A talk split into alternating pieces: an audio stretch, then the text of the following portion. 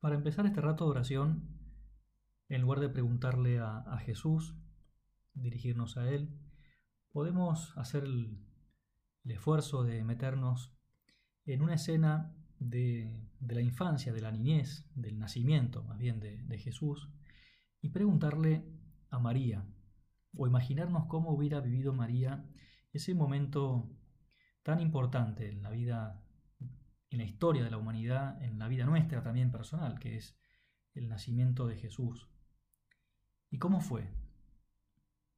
Seguramente María nos podría responder, mira, no, no fue fácil, pero fue muy lindo también, nos diría ella. No fue fácil porque María y José no, estaba, no estaban en su propia casa, sino que estaban de viaje en Belén.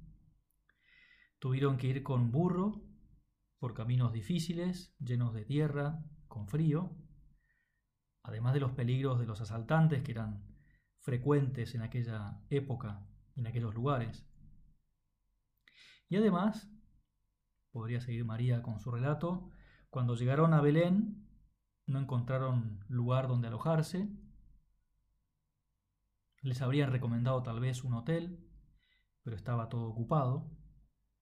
Obviamente nos diría también María, Tengan en cuenta que en mi época no había tarjetas de crédito, no había internet, algo obvio, y, no se podía hacer una reserva a distancia, con lo cual era bastante difícil de hacerse una idea de cuánto lugar, cuánta gente había en Belén en aquella época.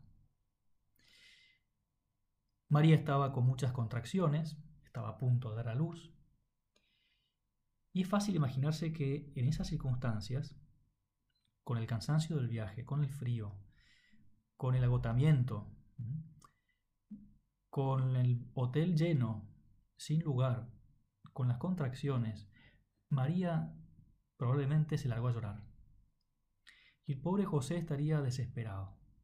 Y preguntando un poco, al final consiguen una cueva en las afueras donde los pastores solían quedarse a la noche con sus animales para no pasar frío.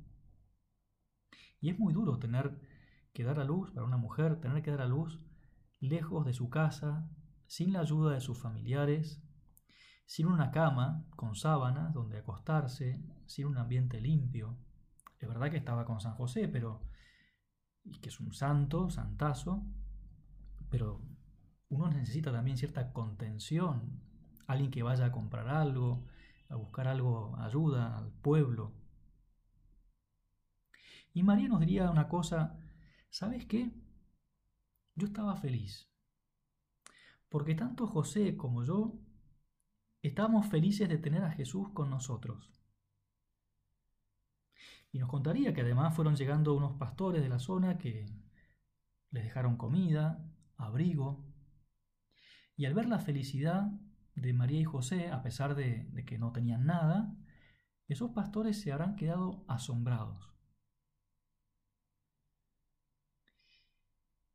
Quizás podría uno considerar, claro, al ver a dos, un matrimonio joven, muy joven, solos, en condiciones muy precarias donde, donde dar a luz, verlos tranquilos, serenos, felices, habrá sido muy llamativo. Y si ellos hubieran tenido tal vez buena ropa, buenos camellos, buena comida que hubieran llevado en una mula eh, con con la carga a cuestas. Eh, tal vez los pastores se habrían fijado en la calidad de ropa, mira, che, mira qué buenas pilchas que lleva San José. En los animales, che, qué buenos camellos, mira qué, qué buen burro. Y no se hubieran fijado en Jesús. Lo que atraía a esos pastores, evidentemente el Hijo de Dios, porque les había dicho, les había anunciado un ángel, pero les atraía el amor. Todo lo demás importaba más bien poco. Y hasta ahí hubiera podido ser el relato de la Virgen sobre el nacimiento de Jesús. Y vos y yo ya iríamos intuyendo cuál es el, significado y la importancia de la verdadera pobreza. Y vamos haciendo también propósitos de preguntarnos en este retiro si hay cosas que me descentran de Jesús del amor de los amores. si mis ojos o mi corazón se van muchas veces a las cosas materiales. O si hay algo en mi vida que quizás impide que otras personas cuando nos vean, cuando me vean, no se fijen tanto en Jesús, a quien intento llevar dentro, y se fijan quizás más en mis extravagancias, en, en lo que tengo, cosas materiales. Lógicamente, pedimos ayuda al Señor para que nos purifique la intención. Y María, con lo buena y humilde que es, nos diría, si quieres aprender más sobre las razones del desprendimiento, pregúntale más a Jesús. Y más que preguntarle, vamos a, a seguir metiéndonos como un personaje más en el Evangelio. Y ahora te propongo ir más de cerca, haciendo un poco de, de foco y zoom a un joven. Un joven que se acerca, era de Judea, y se acerca a Jesús. Parece un buen chico, eh, podría ser de una, no sé si digamos hoy en día, de una familia cristiana, que va a misa, que se porta bien, cumple los mandamientos, era un chico espectacular, ¿no? Un buen cristiano. Y Jesús lo ve venir también. Nuestro padre se entretenía con, al considerar la mirada de Jesús. ¿Cómo sería la mirada de Jesús? Lo, miró con, con, amor, como diciendo también, qué, buen chico este. Pero evidentemente también Jesús nunca fuerza las cosas, no quiere imponer, en este caso estamos meditando la virtud de la pobreza, el desprendimiento. Eh, ninguna virtud es para vivirlo, vivirla con una imposición. Ninguna actitud en nuestra vida cristiana ha de asumirse como una obligación no libre. Hay muchas obligaciones, los mandamientos son obligaciones, pero Dios los manda vivir con amor, de hecho se resumen en eso, amar, vivirlos con libertad. Y cuando se acercaba a este chico, le dijo, Maestro, ¿qué cosas buenas debo hacer para alcanzar la vida eterna? La pregunta es, eh, dicha en criollo y, hoy en día, eh, Maestro, ¿qué tengo que hacer para ser feliz? Porque la vida eterna es el cielo, la felicidad para siempre, una vida que que se hincó acá en la tierra también. No se va al cielo así como espontáneamente, se, gana el cielo, viviendo el cielo también acá en la tierra. ¿Qué tengo que hacer para ser feliz?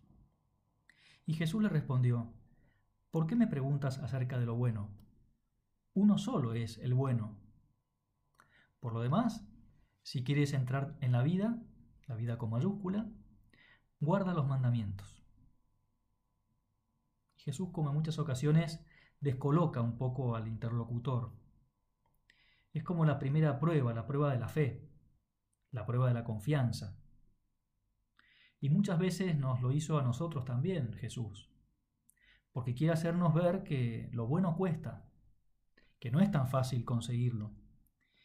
Y este chico parece tan bueno que pasa la prueba y no tiene miedo a preguntarle por segunda vez, ¿qué mandamientos? como diciendo, a ver, sí, estoy dispuesto a vivirlos. ¿Qué, me, ¿Qué, me, pedís, Jesús? Y Jesús le respondió, no matarás, no cometerás adulterio, no robarás, no dirás falso testimonio, honra a tu padre y a tu madre, amarás a tu prójimo como a ti mismo. Esta era una buena persona, conocía los mandamientos, pero se ve que quiere como afinar un poquito más. Y una lástima, ¿no? Lo veremos después y lo conocemos la historia muy bien. Va como midiendo a ver hasta dónde puedo darle al Señor. Yo, quiero, pero, pero hasta ahí. No me pidas tanto.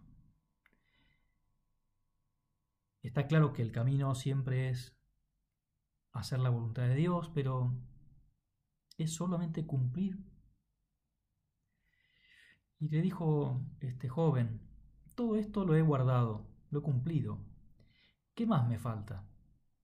Y Jesús le respondió, si quieres ser perfecto, si quieres ir al cielo, ser feliz para siempre, mira, anda, Vende todo lo que tengas, dalo a los pobres y tendrás un tesoro en el cielo. Luego ven y sígueme. Y acá hay algo importante que Jesús seguramente nos quiere decir a todos, y especialmente hoy en el retiro, en este, estos días de retiro. Gracias Jesús porque nos haces ver que hay algo evidente que a veces quizás nos olvidamos. La pobreza es una condición para ser apóstoles. No es simplemente una virtud que hay que vivir, es una condición para poder seguir al Señor, para poder atraer la vida de Jesús, para poder tener también el corazón totalmente puesto en Dios. Es una condición, lógicamente, para identificarnos con Jesús, porque Jesús no practicó la pobreza.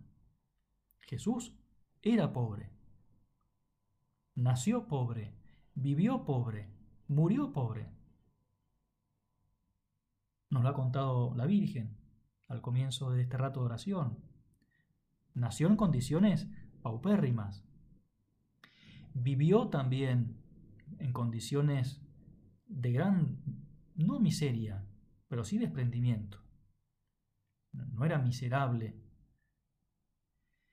Contaba una vez un sacerdote eh, don José Luis Pastor se llamaba, que vivió mucho tiempo con nuestro padre, eh, conocía muy bien a San José María, y, entonces cuando falleció San José María, como lo había conocido tanto, porque fue médico y lo atendía nuestro padre, tuvo que dar testimonio ante el padre Pérez, que era un sacerdote religioso que llevaba la causa de nuestro padre en la Congregación para la Causa de los Santos, y entonces se ve que un, un día eh, le tocó hablar de cómo vivían en Roma, en, en Villa Tevere, en el pensionato.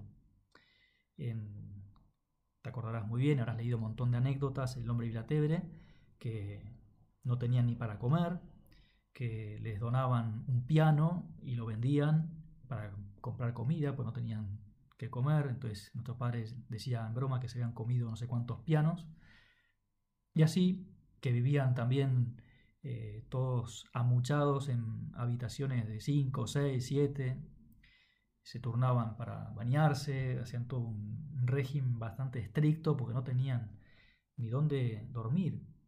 Bueno, también Jesús no tenía dónde reclinar la cabeza. La cuestión es que este sacerdote estaba explicando cómo vivían en el pensionato y entonces este religioso se, puso sorprendido y dijo, wow, no, no sabía todo esto, qué impresionante. Y entonces le sugirió a este sacerdote, don José Luis Pastor, ¿por qué no escribe en el testimonio, en vez de que vivían, que pasaban verdadera pobreza, escriba que pasaban miseria? Y le, dijo, le sugirió que pusiera que pasaban miseria porque, con buena intención, le dijo, así lo van a canonizar más rápido. Como diciendo, San José María pasó miseria. Y don José Pastor le dijo, mire, eh, ponga lo que quiera, ponemos lo que quiera, pero miseria no. Miseria no. Y es verdad que no tenían ni qué comer, que no tenían ni dónde dormir, que pasaban muchas dificultades, frío, pues no tenían calefacción, pero no pasábamos, no éramos miserables. Estaban las cosas limpias, había dignidad. Y como le gustaba también a nuestro padre eh, meditando y reflexionando sobre la vida de Jesús, que evidentemente no hay mucho escrito sobre estos detalles de pobreza, eh, hacía ver que a pesar de no tenía lugar donde reclinar la cabeza, donde dormir, la túnica con la que fue justamente a morir pobre sobre una cruz y ser enterrado en un sepulcro que ni siquiera era de él, pues no tenía ni plata para un sepulcro, la túnica que llevaba era de buena calidad. Porque esto ya obviamente era una suposición de nuestro padre bastante lógica y válida que se le habría tejido la Virgen. Jesús vestía bien, no tenía 28 mm, túnicas, tendría una o dos. Yo imagino también, es una cuestión personal, que tendría una en, Betania, en la casa de Marta y María y Lázaro, y entonces, como su casa, Nazaret, estaba lejos de Jerusalén, cuando Jesús estaba en esa zona de Jerusalén no tenía quien le lavara la ropa. Entonces tenía esa familia amiga y me imagino que cuando iban a, Betania, eh, Marta y María le decían, toma Jesús, acá tenés tu, tu túnica ya limpia. No era miserable Jesús, pero vivió pobre. Y Dios no nos quiere a nosotros miserables, ni sucios, ni nada de eso, pero nos quiere apóstoles, apóstoles de verdad, con la cabeza puesta en las cosas de arriba, del cielo, en las almas, también con los pies en la tierra. Vivir a fondo la pobreza para evitar caprichos, para evitar frivolidades, para evitar también mentalidad de señoritos, señoritas, y cuidar las cosas materiales. Te pedimos, Señor, que nos des esa capacidad de ver cuando hay algo roto, algo que, hay que mejorar, porque no, no queremos vivir en la miseria. Y por eso quizás nos pregunta ahora Jesús, ¿hay algo que te tiene apegado, atrapado? ¿Está limpia de verdad tu alma, tu corazón? ¿O hay acaso alguna mancha, algún obstáculo grande que entorpece la limpieza de mi vida interior? Volviendo a la escena de este joven que le pregunta a Jesús cómo ganarse el cielo, al oír el joven estas palabras se marchó triste porque tenía muchas posesiones, muchos bienes. Y acá este chico, o no tan chico, mostró el plumero, como quien dice, ¿no? mostró la hilacha. Quería su cielo. Quería una felicidad a su medida, no la que Dios le proponía. ¿Y dónde falló el joven rico? En el fondo. ¿En querer tener? En realidad falló en el amor. La santidad es amar a Dios sobre todas las cosas y al prójimo como uno mismo, y, y comporta también poder amar la pobreza, e incluso elegirla. No la miseria, pero sí, y eso es algo que lo hemos aprendido mucho, si falta algo a veces, no hay plata para comprar algo, y el no quejarme es una manifestación de que estoy amando la pobreza. Porque tampoco, gracias a Dios, nos va a faltar cosas eh, necesarias. Alguna vez puede ser, y, bendito sea Dios. Pero quizás no me puedo comprar algo que me gusta ¿Y soy feliz eligiendo eso? Que no me puedo comprar lo que me gusta. Había un teólogo de Salamanca, Bartolomé de Medina, que escribió, la vida feliz no significa amar lo que se posee, sino poseer lo que se ama. No sé feliz amando las cosas que yo tengo, sino deseando poseer lo que de verdad amo, que es al Señor amar a Dios. Este hombre quiso compartir su corazón, una mitad o una parte para Dios, la otra mitad, otra parte para las vacas, o una porción para su campo, para su trigo, para su viña. Y parece ridículo, pero también a nosotros nos puede pasar a veces con mm, cuestiones de ropa, cuestiones de electrónica, eh, un celular mejor, eh, comparaciones, a veces se nos puede la cabeza en comparaciones, a ver cuánto tendría que ahorrar para comprarme y pensar en cosas materiales, ¿no? Evidentemente hay que pensar en cosas materiales porque no somos ángeles, hay que comer, hay que, tenemos que trabajar también para ganarnos la vida, pero no se trata de no tener, sino de saber si nos sirve para sacarnos a Dios o no. ¿Por qué hago yo la cuenta de gastos, por ejemplo? ¿Para dar cuenta de lo que compro o no compro? ¿Para dejar tranquilo a alguien que me controla? No. La cuenta de gastos primero la reviso en la oración. La llevo a mi oración y le pregunto a Jesús, ¿qué gasté este mes? ¿Qué me gasté de más? ¿Cuáles fueron mis caprichos? ¿O qué gasté de menos? Me vienen diciendo que, estás mal de ropa, vestís como una persona ridícula. ¿cómo puedo hacer para que desde mi condición de desprendimiento, de pobreza, pueda atraer más la mirada de Dios y la mirada de los demás hacia Dios? La mirada de Cristo, decía San José María, a este muchacho lo miraría con amor, con cariño, con simpatía, porque era un hombre limpio. Si vis perfectus esse, si quieres ser más perfecto, vende lo que tienes, dalo a los pobres y ven y sígueme. Y aquí empieza el fracaso, decía nuestro padre. Y cita esa canción argentina. Corazones partidos yo no los quiero. Este lo partía con el dinero. Parecía un corazón incapaz de partirse, y no, señor. Habit tristis, se apartó de Jesucristo, marchándose triste, cabizbajo. ¡Qué pena! Parece que tenemos capacidad para dar el corazón entero y luego resulta que queremos compartirlo con otros afanes que no son Jesucristo.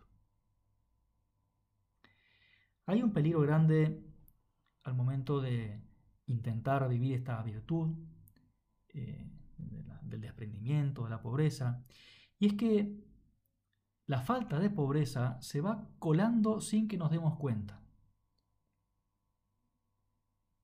Qué fácil nos vamos creando necesidades, gustos, caprichos. Por eso, decía nuestro padre, no basta con querer ser pobre, hay que aprender a ser pobre. Este chico era bueno, era querido por todo el pueblo, quizás era generoso y daba algo de sus cosechas, vivía todos los mandamientos, con lo cual estaría haciendo sacrificios y siendo generoso con los demás. No había incompatibilidad con el tener lo que tenía y con su vida ejemplar, con su santidad. Evidentemente Dios no pide a todos la misma condición de entrega, de pobreza. Pero en este momento, en ese momento, a ese chico Dios le pidió más. ¿Y esto no es algo que nos pasa mucho en casa también? ¿No es acaso lo normal en la vida de una numeraria, de una agregada, o de una supernumeraria también, por condiciones distintas, evidentemente, quizás por circunstancias familiares, pero al fin y al cabo por cuestiones de amor, de entrega a los demás? Pero no es habitual que nos pidan de vez en cuando, para estar más disponibles, entregar algo. No entregamos el sueldo, no entregamos todo. Si hemos, dicho, que sí a Dios desde que pitamos. Aprender a vivir el desprendimiento, a no crearnos necesidades, es realmente heroico. Y es un hábito que es muy lindo poner a disposición de Dios. Cuando pitamos, cuando escribimos la carta, diciéndole al Padre que, que, veíamos con claridad que Dios nos pedía hacer de la obra, ser numeraria, en mi caso numerario, eh, fue un momento, el momento de escribir la carta, que de algún modo es como, incluso quizás hemos usado esa imagen, ¿no? Un cheque en blanco, decir, Señor, mi vida es para vos. Le hemos dado todo. Qué pena si después de haber dado todo al Señor, tenemos a veces, o se nos puede meter la, el hábito, chiquito quizás al principio, de guardarnos cositas por si acaso. Por supuesto que vivir la pobreza requiere mucha fe. Y como siempre, qué bueno es mirar una vez más a Jesús, a Jesús que siendo rico se hizo pobre por nosotros. Siendo rico, teniendo todo, siendo el rey del universo, el creador, se hizo pobre. Ya desde el momento de nacimiento se nota el desprendimiento de Cristo, que elige como cuna un pesebre, muy lindo, el pesebre en Navidad, adornado con los pastorcitos y el burrito, pero era una porquería, una caja de madera o de metal, lo que fuera, donde se ponía paja para que comieran los animales, las vacas, ¿no? Después tiene que ir a Egipto, una tierra extranjera, extraña. Después en la vida pública pasará hambre. Veamos antes, no tiene dónde arreglar la cabeza, no tenía una cama, una almohada y en la cruz esa muestra total de desprendimiento. Y quiso vivir la pobreza para redimirnos y enseñarnos a poner el corazón donde están los verdaderos tesoros. Bienaventurados los pobres de espíritu, los que tienen alma de pobres, porque de ellos es el reino de los cielos. Y nos puede parecer un caso extremo, pero ¿no podemos acaso dar pequeños pasos constantes? Conocemos muy bien cómo, en este caso era don Javier, que, escribió, le escuché algunas de las exigencias de esta virtud en 1951. Vamos a concretar algunas señales de la verdadera pobreza en nuestra obra. Esto lo hemos escuchado mil veces, pero qué bien nos viene en un retiro como recordarlas otra vez. Señales de la verdadera pobreza. No tener cosa alguna como propia. A veces estoy midiendo, me usó esto y me, lo ensució y me, sacó del ropero una alpargata y la dejó un poquito mal colocada. No tener cosa alguna superflua. Y a veces juntamos como, como ¿no? En los nidos que van juntando cositas totalmente superfluas. No quejarse cuando falta lo necesario. Ay, no hay ketchup. Siempre sacan mayonesa cuando hay panchos. Y bueno, come, come con mayonesa. No hay ketchup. Y no es nada necesario. Gracias a Dios hay salchicha y pan, ¿no? Cuando se trata de elegir, escoger lo más pobre, lo menos simpático. A veces vamos como controlando a ver qué se sirve la de al lado, a ver si me deja la mejor milanesa. No maltratar nada de nuestro uso, ni en nuestros centros, ni en nuestros lugares de donde trabajamos, ni en cualquier sitio donde nos encontremos. Aprovechar el tiempo. Otra señal de verdadera pobreza. Por supuesto hay que contar que cuesta vivir la pobreza. Pero si nos cuesta desprendernos de algo, es buena señal. Quiere decir que estamos entregando el corazón a Dios otra vez. En algo chiquito o en algo grande.